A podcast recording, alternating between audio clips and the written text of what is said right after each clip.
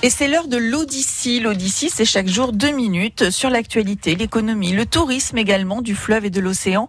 C'est le métier de paludier que nous découvrons aujourd'hui avec Emmanuel Blanc de Terre de Sel à Guérande. Le métier, un métier euh, rare, un métier euh, qui existe très très peu dans le monde et qui est encore avec euh, avec les mêmes outils, avec les mêmes techniques que à l'époque où il a été inventé, j'ai envie de dire, c'est-à-dire à l'époque des Romains.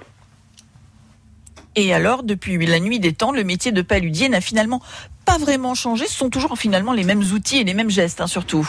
Voilà, on travaille de la même manière parce que c'est euh, tout simplement euh, le, résultat est un produit de, qualité euh, apprécié par les, chefs, apprécié par tout simplement les, les, gens qui aiment la bonne cuisine. Donc pourquoi pourquoi évoluer?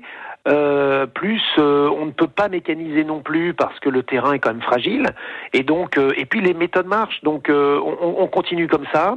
Ça marche bien. On a un bon produit. Et puis les gens les gens sont intéressés. Donc on continue et puis le dernier point c'est un petit peu la bulle d'oxygène que l'on que l'on a dans un environnement préservé un environnement une nature absolument magnifique puisqu'il y a environ 200 espèces d'oiseaux qui qui passent par les marais salants euh, tout au long de l'année.